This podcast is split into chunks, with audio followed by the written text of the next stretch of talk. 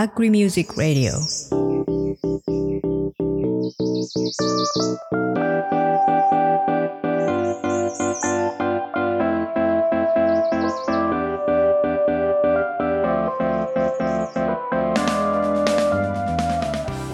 皆さん、こんにちは。 Agri Music Radio MC の A です。そして、こんにちは真央ですよろしくお願いしよろます。しくお願いしますこの番組は農業に関わる私たちがゲストを迎えてこれまでの人生の節目の大切な音楽をそのエピソードとともにお送りします。シーズン4では情報発信をテーマにお送りします。Spotify では音楽も一緒にお楽しみいただけますが Apple Podcast、Amazon Music、Google Podcast 等のプラットフォームでは音声のみの配信です。はい。A ちゃんお帰りなさい。そうですね。久しぶりに、3週間ぶり？うん、2週間いなかったですよ。あの、聞きましたよ。なんかめちゃくちゃ緊張してんなと思いながら聞いてましたけど。もうやめて。お帰りなさいませ。はいただいまーって感じで、なんかどこ行ってたんですか？うん。登頂に商談会というか、はい。この番組関連で言うと、あの、裏方の竹本さんの奥様と会ったりして、はい。はい。おお。美人の奥様と会ったりしましして、お話しさせていただきまして。まあまあまあ、その話はさておき。はい。今日収録時点で8月29日なんですけど、今日焼肉の日っていう、うんちょうどあの、お肉関係のゲストさんが来てますので、はい。はい、お楽しみに。そうな。はい。それでは、えー、CM の後にゲストさんをお呼びします。高知の海を分かち合う。太陽の光を分かち合う。水と空気を分かち合う。5色のナスや色とりどりの野菜を通じて作る楽しさ食べる喜びをあなたと共に分かち合いたい Diversity of Happiness Values 分かち合う農園高知のナスの夜明けぜよ。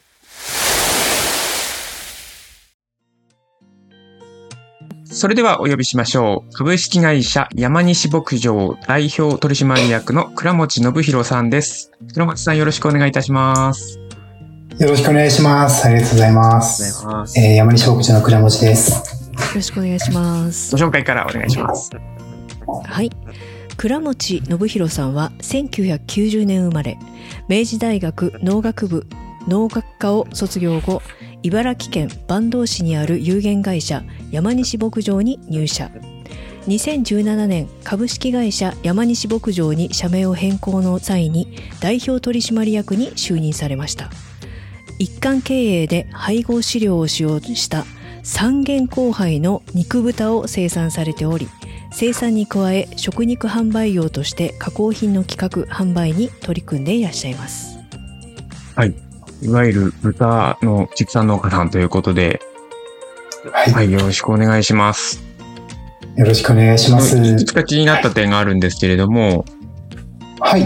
まあ、お名前が倉持さんなんですが、会社名は山西牧場というところで、あ、そうなんです倉持牧場じゃないんいですね。あのそうなんですよ。あの、私自身はもう本当に家業で、あの、私の両親が営んでいた山西牧場に入社って形であったんですが、これなんで山西かっていうと、あの、私の地元、茨城県のバンバンド市の一区なんですけど、はいそこは倉持の姓がめちゃくちゃ多くてですね、まあ、簡単に言うと野号用で呼び合うみたいな形なので、なるほど。あの、倉持さんって呼んでも、どの倉持さんかわからないみたいみんなになっちゃうので倉持さん、ってやつですね。はい。それで、あの、我々山西という野号を持っていたので、山西牧場という形です。あ、じゃあはい他の倉持さんも別のなんか名前を持ってたりするんです？かあ、そうです、そうです。なんか、なんとか屋みたいな、あの、いはいはいはいわゆる、はい、野号呼びみたいな形で、はい。なるほど。みんな名字は倉持さんだけど、バラバラな呼ばれ方をしているって形です、ね。なるほど。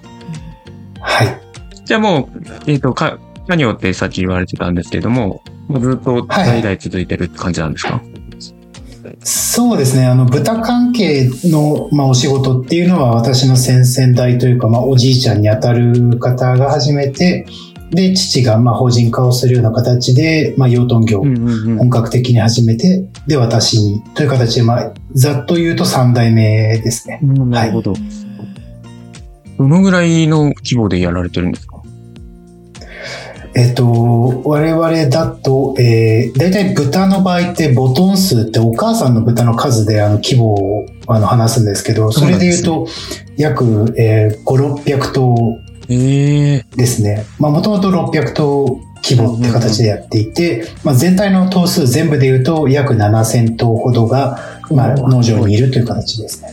それが、あの、と農家の話でだとわかるんですけど、豚屋さんでそれが大,、はい大きい規模なのかどうなのかがちょっとわかんないですけど、すごい数ですよねあ。そうですね。あの、家族だけではちょっと厳しいぐらいの規模なので、うんいわゆる中規模、中小規模の範囲ではあるんですが、あの、庭先っていうほど小さくはないって形ですかね。7000頭は、はい。なんかどちらともつかないぐらいの真ん中ぐらいの感じです。はい。えー、ちょっとあの、配信前にちらっと言ってたんですけど、実は裏方の、はい。あの、ゆうちゃんが、はい、相性が生ゴミ野郎って名乗ってるんですけど、それが実は、あの、倉持さんの、倉持さんも豚野郎っていう、なんか言わ。れてるというか、名乗自ってるというか称で豚野郎っていう形で名乗って、あの、発信してました。そはい。なんかそれあ今もしてますけども、はい。それからなんかゆうちゃんは取ったって言ってたんで、あ、嬉しいです。あの、その後、何々野郎の方たまに見かけることがあって、あの、今でリンゴ野郎さんとかも見かけはいることがはいはいはい。リンゴ野郎。もうなんかね、天才だと思いますと言ってます。だから。嬉しいですね。いろんな野郎の方がいらっしゃる。実はあの、うちの、私の番組の方で何回か前に、はいあの、私がミントでこれからは行くから、ミントの二つ名が欲しいみたいな回をやった時に、生ゴミ野郎っていう名もも出て、まあそれにはならなかったんですけど、ミント野郎に、あ、ならなかったはいです。ミント野郎になるっていう話も来たんですけど、それにはならなかったんですよ。あ、無事回避されましたね。はい。えー、倉本さんから、倉本さんからスタートだったんですね。いやいや、どう、どうかわからないですけど、あの、私も初期は、やっぱ、あの、ちょっとインパクト欲しいよね、うんみたいな感じで、はい。あの、酔っ払った人に、豚野郎って呼ばれたのをきっかけに、じゃあそれそのままもらっちゃおうっていう形で。あ でもいいですね。ですか。なんか、はい。まあ、ある意味ネガティブワードというか、そういうのをプラスに、プラスの方に変えるっていうか、面白いです。あんな感じ間違ってないなと思いまそうした。ですよね。はい、はい。あの、インスタとかツイッターとか拝見させていただいて、あ、はい、ありがとうございます。もう最近の投稿がもう、とんかつが すごくて、ああ、はいはい。実は私、い世の中で一番好きな食べ物がとんかつなんですよ。あ、え、それは、いいご趣味をなさってらっしゃって、もうやばい。嬉しいです。今日ね、昼間からもうマオがずっとインスタがやばい、インスタがやばいって。あのインスタとか まあいろいろツイッターとはか拝見してたんですけど、はい。写真とかがすっごい美味しそうだしあ、うんはい、ありがとうございます。なんかめちゃくちゃ美味しそうって思ってうんレシピなんかええ載せられてますよね。とても嬉しいです。ありがとうございます。はい。もう絶妙です。そうですね。イインスタグラムとかだとレシピとか、まあ、あの、うんお知らせもそうなんですけど、そういったことを中心に発信していて、比較的ツイッターは個人運用っていうのが多いうん形になってます。うんそんな感じで、あの、写真とかも、はい。もうあの、そのマオから連絡が来たのがちょうど11時半ぐらいで、もうはい昼飯、昼飯直前にあの、とんかつの画像を見せられ、はい。もう今日はお腹を空かせる一日でしたね。あ、素晴らしいですね。ちなみにお昼何食べられたんですか？お昼はいつも弁当なので、ああ、そうなんです。いやそこはとんかつってとんかつね、本当にとんかつ、あの、行きたいよねって言いながら。時期とんかつを召し上がっていただく方向でお願いします。はい。えでもあの写真とかすごく綺麗なんですけど、はい。ご自分で撮られてるんですか？それともえプロの方が撮ってらっしゃるんですか？と、まあ、サイトにあるあの商品の写真とかレシピに関しては、ちょっとその時対あの担当してくださったりとか、あの、請け負ってくださった方が撮ってくださってて、うんうん普段、まあ、自分で撮影をしたりとか、自分の食事として撮っているものは自分で全て撮っているので、ツイッターは結構自分で撮ったものも多く出ていますね。はい。そうなんですねいやすっはいごい写真がねもうプロフェッショナルな感じなんですよ、ありがとうございます。うんはい。あの、そんなに自分ではあれですけど、はい。写真はなんか、その趣味でやってるとかってあるんですか？もともと子供目的というか、こう自分でネットショップに使うために始めて、で、まあそのままやっぱやっているうちに趣味に近づいていったって感じで、半々ですね。はい。持ち歩いたりもします。じゃあお好きなんですね。そうですね。はい。楽しいです。うん。じゃあ一眼レフ持ち歩いてるって感じなんですか？そうですね。あのー富士フィルムのカメラを使っています。富士派なんです。そうです。あ、はい。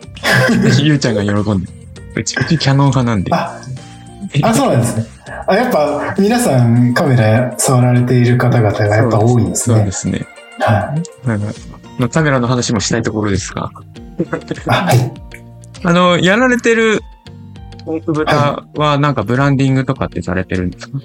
そうですね。あの、基本的には自社の農場で育った豚っていうものを、まあ自分たちで売りたいなとか、うんうん。あの、なかなか流通の中だといろんなものと一緒になったりとかしてしまうので、うんうん。まあ、やっぱり食べた方が遡って知っていただけるようにっていうので、あの、我々だと三右衛門っていう名前のブランドの、あの、まあ、農場ブランドとしてのお肉っていうのを発販売していたりとか、うんうんあと、他にも茨城県としてのブランドで日立の輝きっていうものの生産農場もやっています。へーあ、違うブランディングでやられてるんですね。そうですねまあそうですね。あの、大元農場は一緒なので、物が特別何か変わるわけではないんですが、はいはいはいあの、県産のものとしてのブランドの生産農場としても、うんうんあの、豚の生産をしてますし、まあ、自分たちで買い戻して、カットして販売をするみたいな形で、山西牧場のサエモンっていうブランドもやっています。なるほどう。んなんか、豚肉業界を、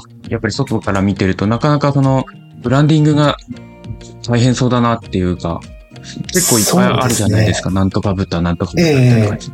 はい。ここら辺ってなんか工夫されてたりとかってあります？そうですね。もう本当に銘柄って何百っていうぐらい日本の中でもあるんですが、うん。まあ大体こう、なんかブランドの成り立ちについてもこう、こういう本当に小さい農場としてのブランドもあれば、まあ先ほど申し上げたようにこう地域としてのブランドもあったりとか、で一方でこう商社さんとか集めてくるその業者さんが持っている自分たちのブランドとかいろいろ形があって、でまあ各々目的はあるかなとは思うんですが基本的には我々の場合はこう一つの農場で比較的こう味にブレがないとか、うんうんあの安定して食べていただけるとかっていうところを大事にしてやれたらなと思ったので本当に小さい範囲でではあるんですけど、自社農場としてのブランドを持って、で、どうしてもこう流通に乗せると定量を出し続けるっていうのが難しいので、まあそれで自社のネットショップとかそういったところに限って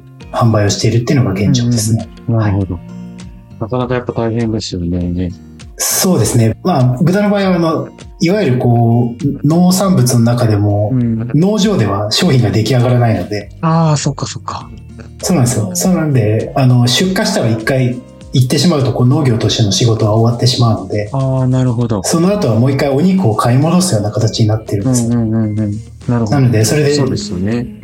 うん。なのでそこから自分たちで、あの、またお肉をカットしたりとかして、販売をするみたいなことをやっています。はいなるほど。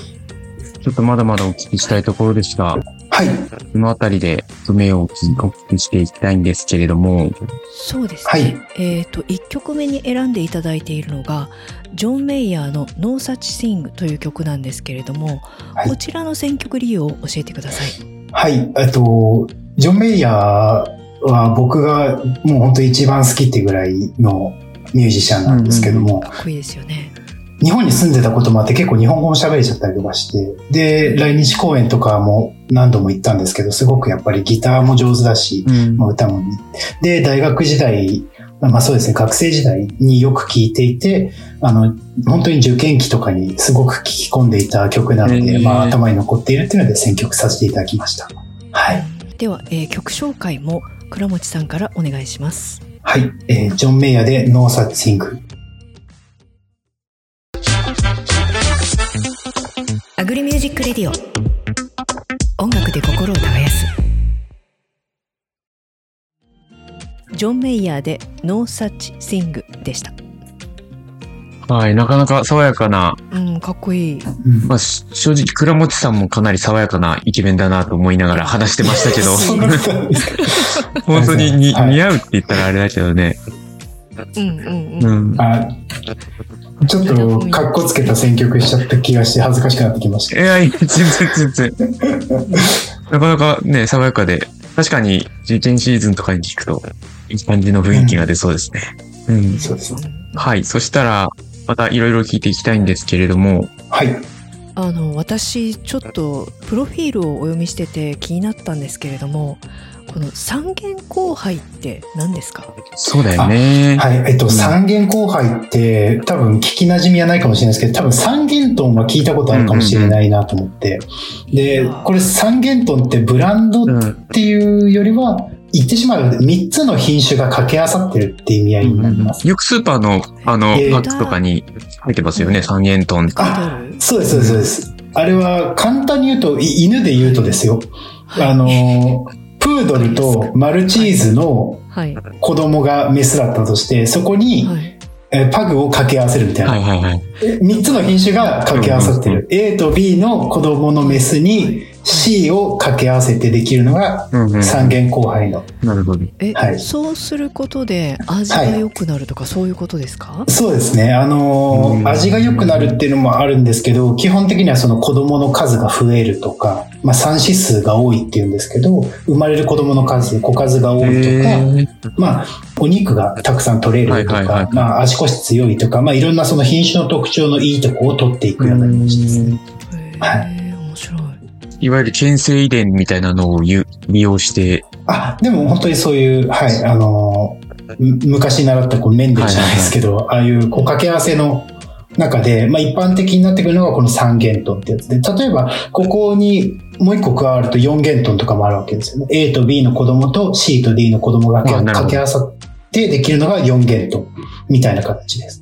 はい。うんじゃあもうおおじいちゃんおばあちゃんの代から、掛け合わせを考えなきゃいけないことですよね。あれでもそし、そうですね。あの、例えば出来上がってるその A と B の子供自体を買ってくるってこともあるんですよ。うんうんうんうん親を導入するとか、そういった形でこう、連れてくるとか、まあ、やっぱ血が濃くなっちゃったりとかもある。そしたら、そうですよね。その子供はいを、からまた子供を取るみたいなことはしないってことですよね。うんうんうんあ、基本的にはそれで生まれた子供は出荷されていなるほどきます。そこから親になるってことは、基本的にはあんまないですね。あそうなんですねそういうこ場合は。とかじゃあもうミックスのミックスのミックスみたいな感じで続いてはいかないんですそうですね。親は純粋種になってくるんなで、はい。へよく言われるのが LWD っていう品種で、まあ、ランドレスの L とダイオークって、あの、ラージホワイトの L ああ、なるほど。で、デュロックっていう品種の D で、まあな、その頭の文字を取ってみたいな感じです、ね。なるほど。はい面白い。ちょっとこのあたりの話も聞いていきたいところですが、今回のテーマが情報発信っていうところなので、そのあたりを聞いていきたいんですけれども、はい。メインで使ってるのはツイッターになるんですかね？そうですね。ツイッターが一番、はい、よく触っていると思います。なんかその、やろうと思ったきっかけみたいなのってありますか？そうですね。一番最初は、まあ、その当時発信をしていこうっていう流れもあって、自分であの、まあネットショップでその豚肉を売ろうみたいな動きを始めた頃なんですけども、やっぱり、まあ、出品しただけだと、まあ、もう今、多くの方が EC とかで出品されてる時代ではあるんですけど、うんうんやっぱ出しただけでは全然動かない中で、まあ、どうやってこう、知ってもらおうかなとかうん伝えていこうかなっていうところで、まあ、正直ああまりこう予算という予算もなかったので、まあ、まずはこう、もう手で使える、すぐに触れるっていうものを活用したいなと思ったので、まあ、アカウントを作って、ツイッターを始めたっていうのが最初の、まあ、流れですね。はい。最初にツイッターだったんですね。そうですね、はい。そしたらじゃあ、ノートとかブログもやられてるっていう話なんですけど、そっちの方はどういった内容を発信されてるんですか？えっ、と、一番最初は、例えばですけど、こうちょっと本読んで学んだこととかを書いたりとかやってたんですけど、まあ途中でこう自分でまあやってきた中でこう考えがこういろいろ出てきてとか、自分なりのこうこうじゃないかみたいなのが頭の中に浮かんできたときに、さすがにこう、ツイッターの文字数とはちょっとよりは大きくなってきた時うんうんうんに、一回こういう考えをこう、わーっと書き出して整理してまとめて出してみたいなと思って、まあそういう、まあブログみたいな形ではあるんですけど、こうだと思うっていうことを、まあ投稿してきたのがノートの活用の始まりです。うんはい。あじゃあもうなんか普段の思うことみたいなのを書いていくっていう感じなんです。そうですね。で、実際にこうやってきた中で、これはこうじゃないかみたいな、こう、自分の実感とまあ仮説検証じゃないですけども、やってみてこうだと思ったみたいなことは一通りこう、自分の中で反芻して、一回こうまとめてスッキリしたいみたいなのもあったので、それこそもうコロナぐらいの時期に、あの、まとめてみたいんだけどっていうところで始めてみて、なるほど。で、結構長めのノートみたいなのを何個か出したっていう経緯がありますね。はいそうですね。で書くことによってやっぱ自分の中の気持ちが整理されるみたいなところあるんですかね。そうですね。今までこう喋ってると思ったと、思ったようにわーって喋るんですけど、結局散らかってしまうので、うん。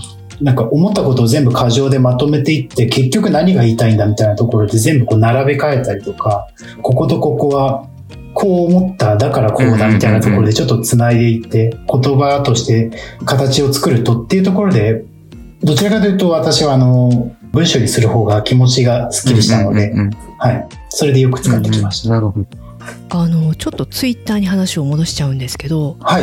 今日そのツイッターを拝見しててフォロワーの数がはい。9597人とかなんですけど、はい。めちゃくちゃ重いなと思ったんですがこれはどんな風にして増えていったんですか？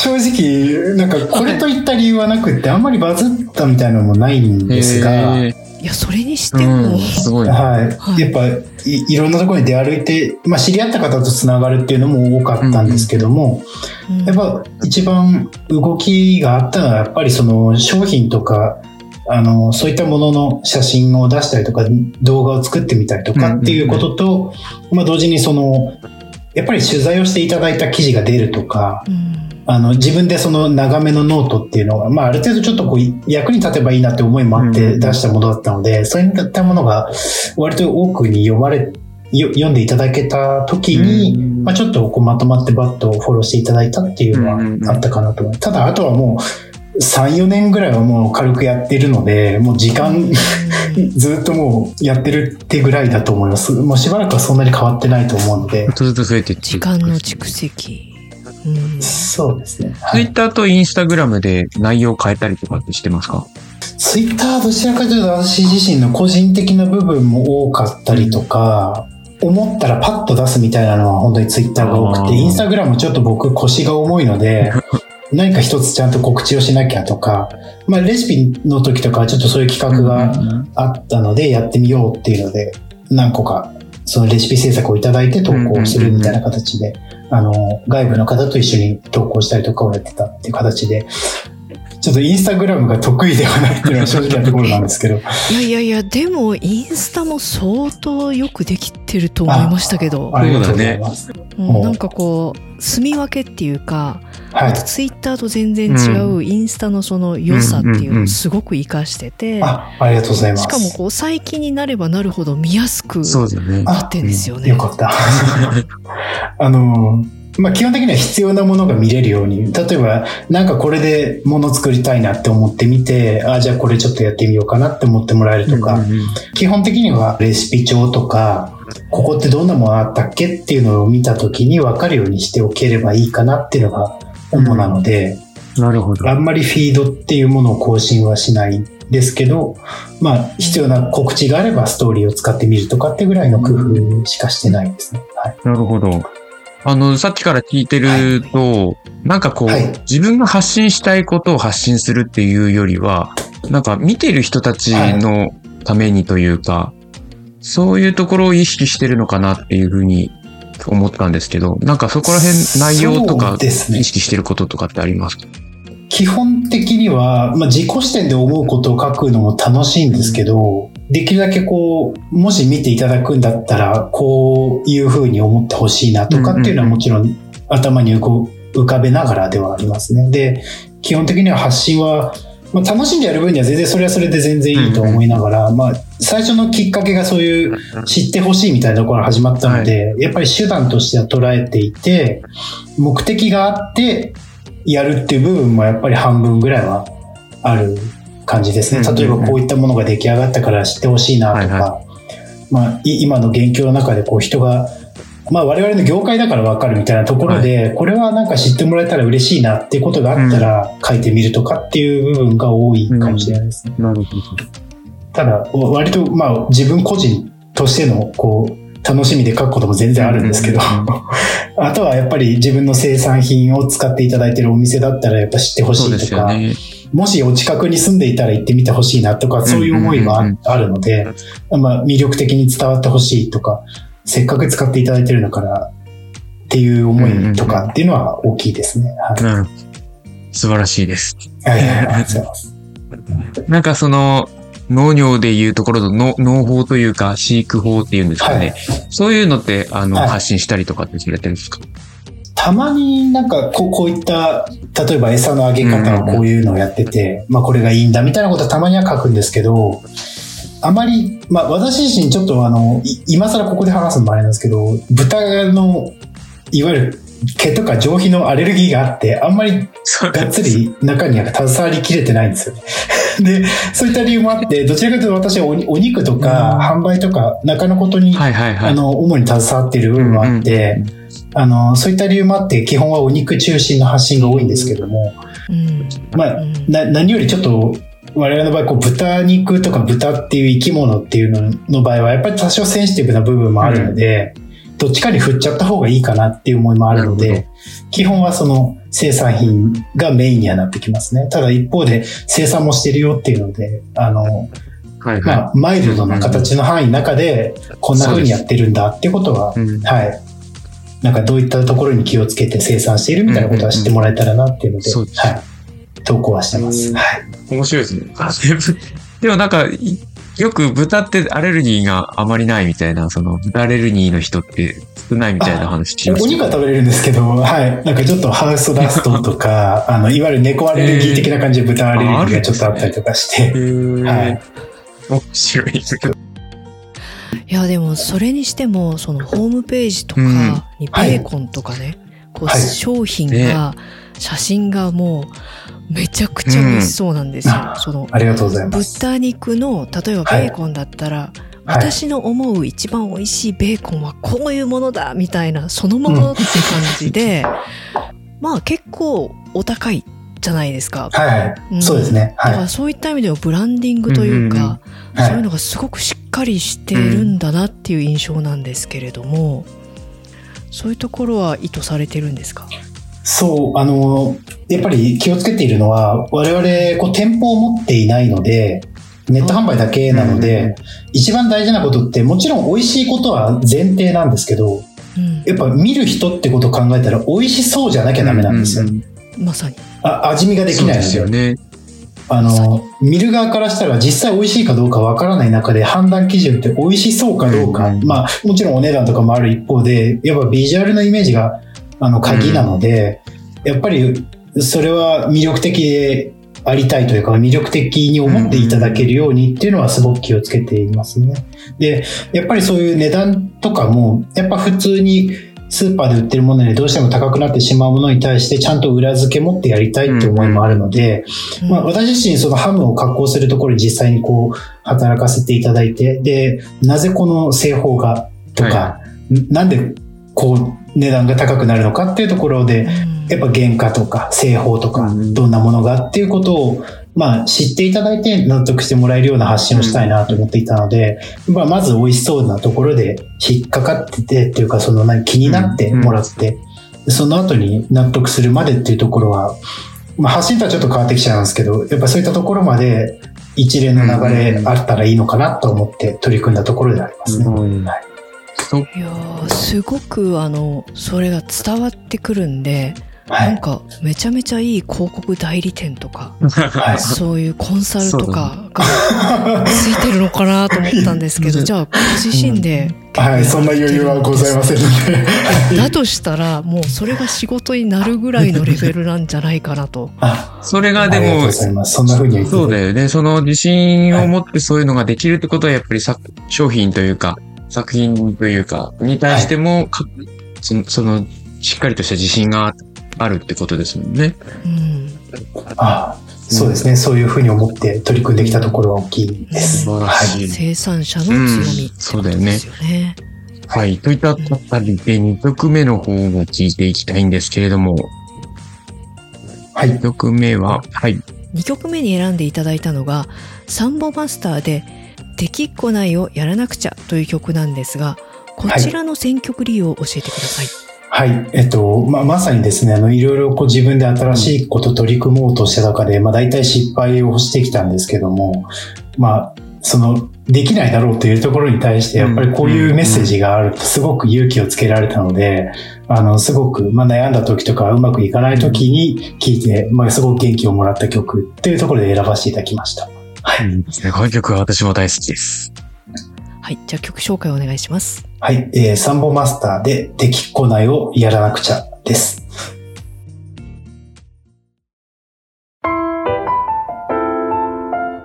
アグリミュージックレディオ音楽で心を耕す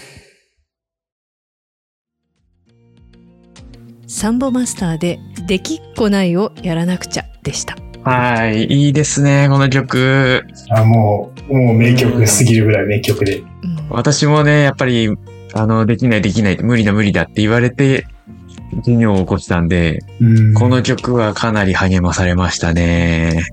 うんちょっと曲中に、あの、衝撃の事実が発覚したんですが、これは、あの、取り上げない方がいいですかね？大丈夫ですか？はい。学生時代に何をやられたんですか？結構あの、バンドはやってたんですけど、あの、時折、もうそういうデスメタルとか、あの、なんですか、結構お重めのビジュアル系みたいなバンドのコピーとかを、あの、誘われてやったりとかしてましたっていう話を。急に恥ずかしくなって。爽やかさがどこへ、あの、ね、もう本当見た目はすごく爽やかな方なので、うん、ああ、いや、結構、はい。あの全く想像がつきませんでした昔の写真は出ないようにしてる次第ですけども、はい。でも結構そういう両親もちゃんと、ちゃんとって言ったらあれですけど、それっぽい感じだあ、いや、ったんですそんな白塗りとかしてないですよ。あの、程よく、あの、髪色をこう染めてみたりとか、はいはいはいそういう風に遊んだところはあるんですけど、はい。はい。ああの、結構みっともないいやいやいやいや。や、素晴らしいと思います。青春だね。ありがとうございます。はい。良き青春を。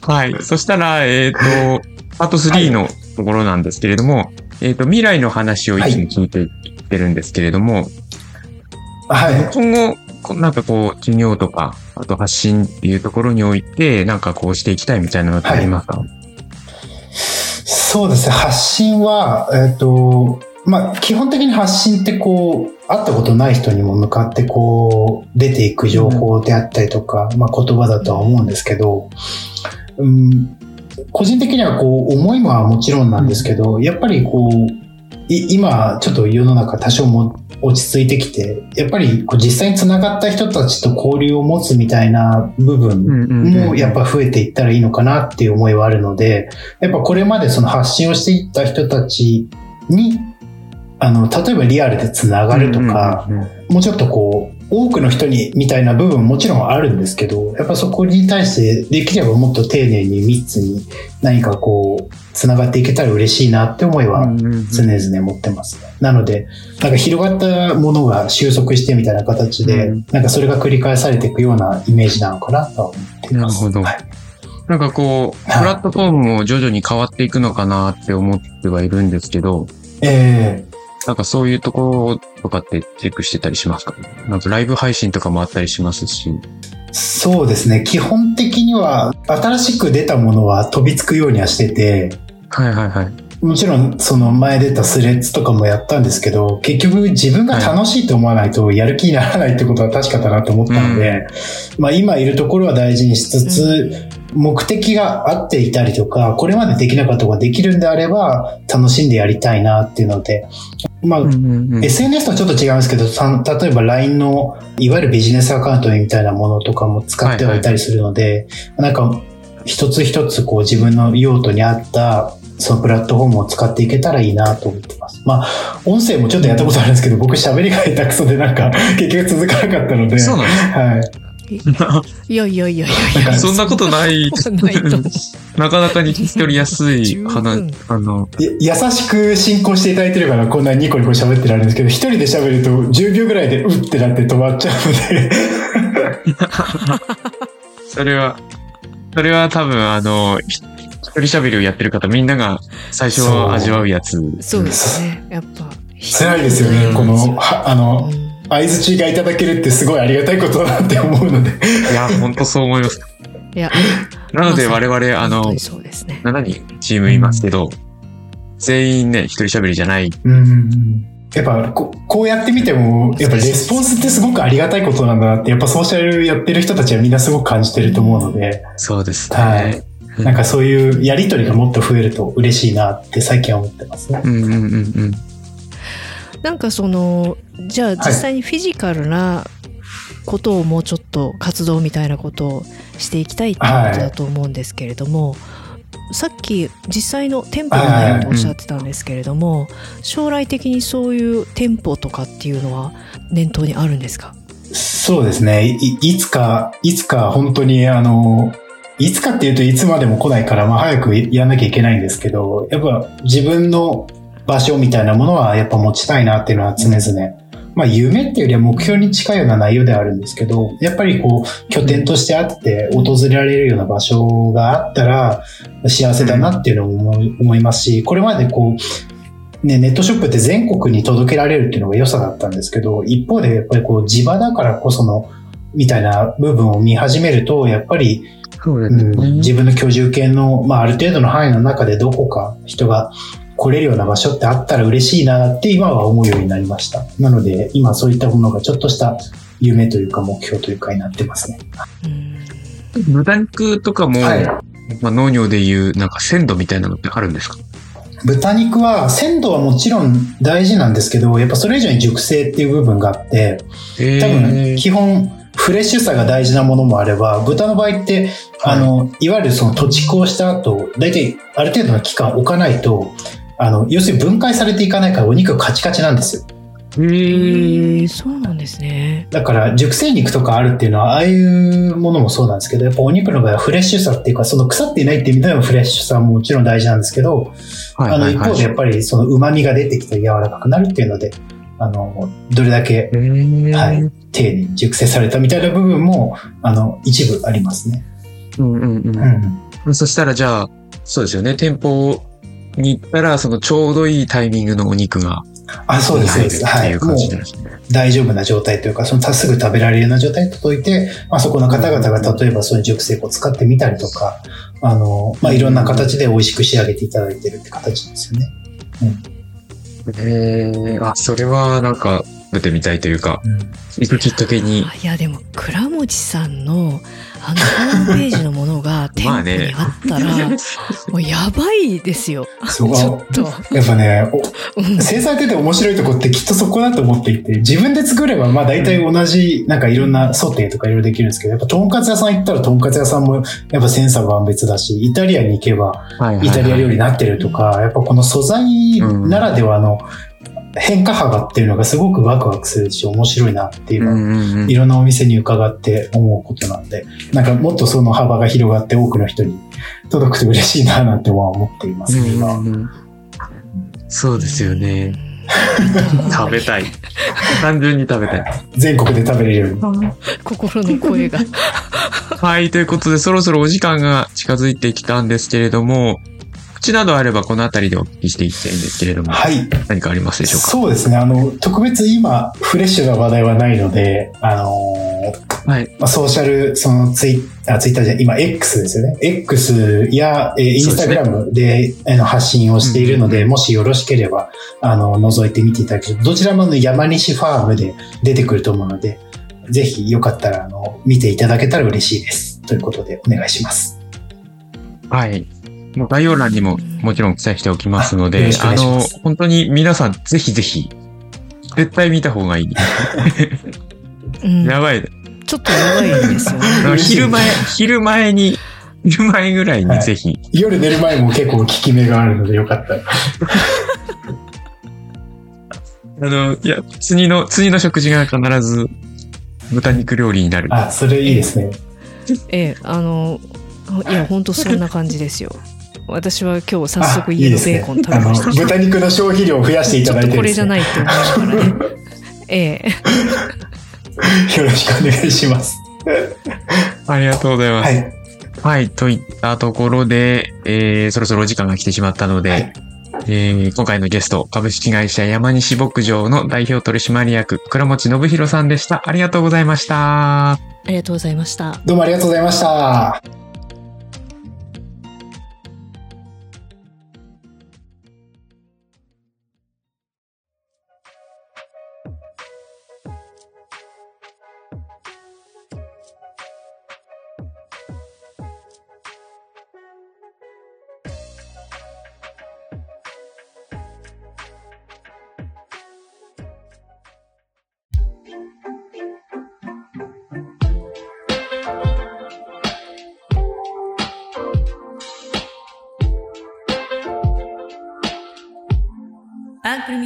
ミュージックラディはい。それでは今回のリクエストコーナーです。このコーナーは旧ツイッター X でハッシュタグアグリミュージックでリクエストをポストしてくれた方のリクエストとともにリクエスト曲を紹介するコーナーです。今回の曲はのっぽろ牛屋のしんちゃんさんです。いつもありがとうございます。リクエスト曲は大黒摩季で熱くなれ。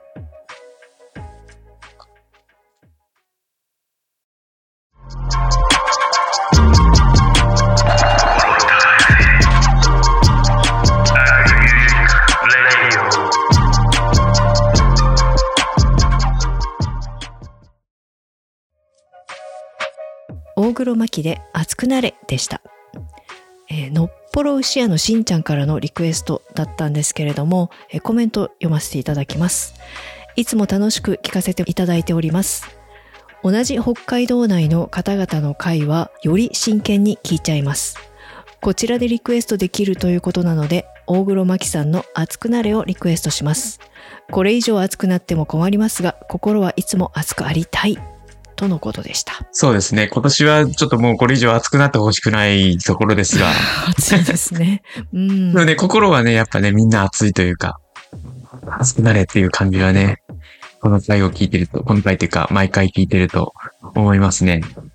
えーこの方は、牛乳でスマイルプロジェクト、ツイッター上で、まあ、うん。こうぐるぐる回っている牛乳をみんなで飲みましょうみたいなプロジェクト？あの、毎朝、キャンペーンね牛乳を飲むツイートを、この動画をツイッターで、ツイッ X で上げてるんですよ。はいはいはい。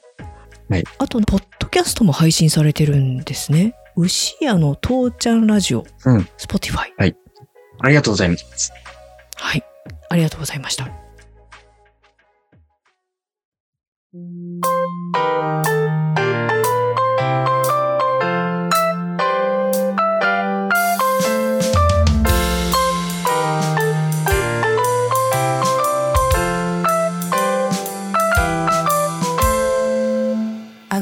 ージックレディオ。その笑顔に隠された知られざる感動ストーリー。まるで生のようなドライハーブ。言葉だけ。私美味しいハーブを食卓に届けたいんだ。ゼロから1を生み出す苦悩の日々。何や？たった 0.1g の誤差じゃない。バカ野郎。一つの妥協で全てが台無しだ。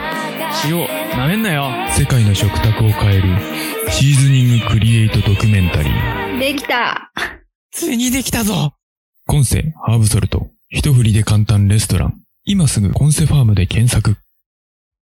テレルゲン、テレルゲン、最高のテレルゲン。お米産地直送竹本農場。手軽に本格リゾットが作れるリゾットセット。リゾットマンマ好評発売中。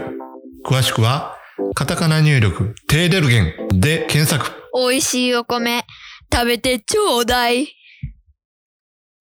ねえパパ、あのランド家族で一日楽しめるんだって。行ってみようよ。えー、混むからなランドじゃなくて C は？ビッグなマウンテンの写真撮りたいもん。それパパ乗ったら絶叫しちゃうよ。被り物も可愛いじゃん？被り物って夢壊すなよ。味比べもしたいし。ポップコーンとか食べたいの？え？ポップコーンじゃないよ、ブドウだよ。私が行きたいのは、富士山ブルーランド。え？そっち？ピオーネシャインマスカット。食べたーい。静岡県富士宮市。富士山ぶどうランドで検索。よーしじゃあ行くぞー。おー。でオープンは8月じゃん。オープンは8月だよ。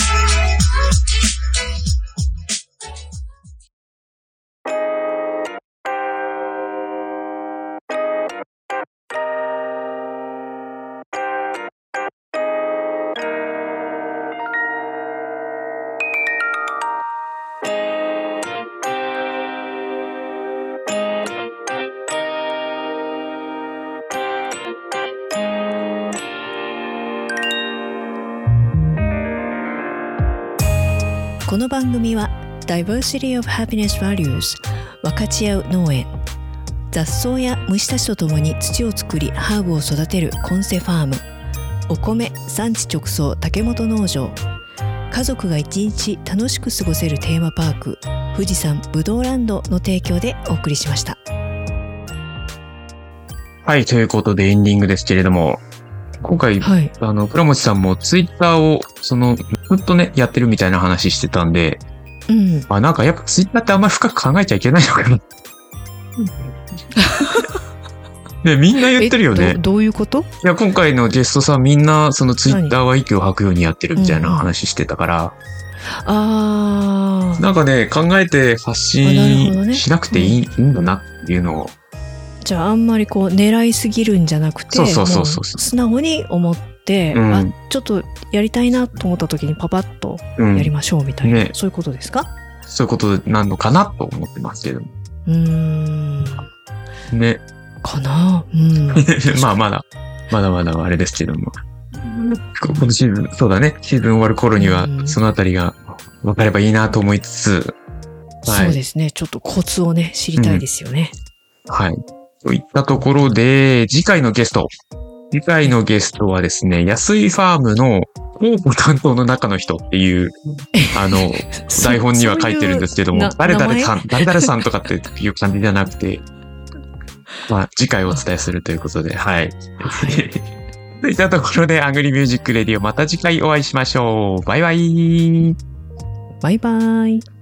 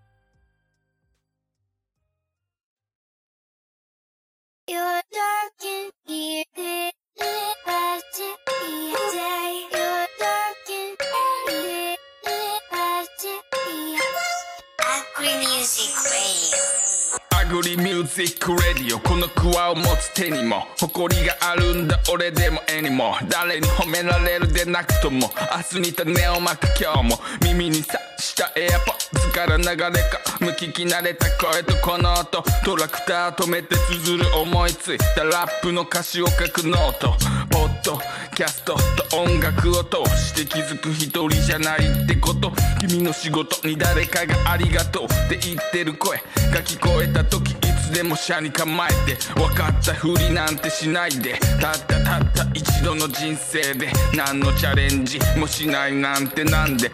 ただ消費させる対象とみなされ失う主体性再現ない生産性の追求に気も耐えたいでも活目性をクリエイター日が暮れたがここからが泣いた無駄なことなんてないんだこの花も巻かれた場所で咲いた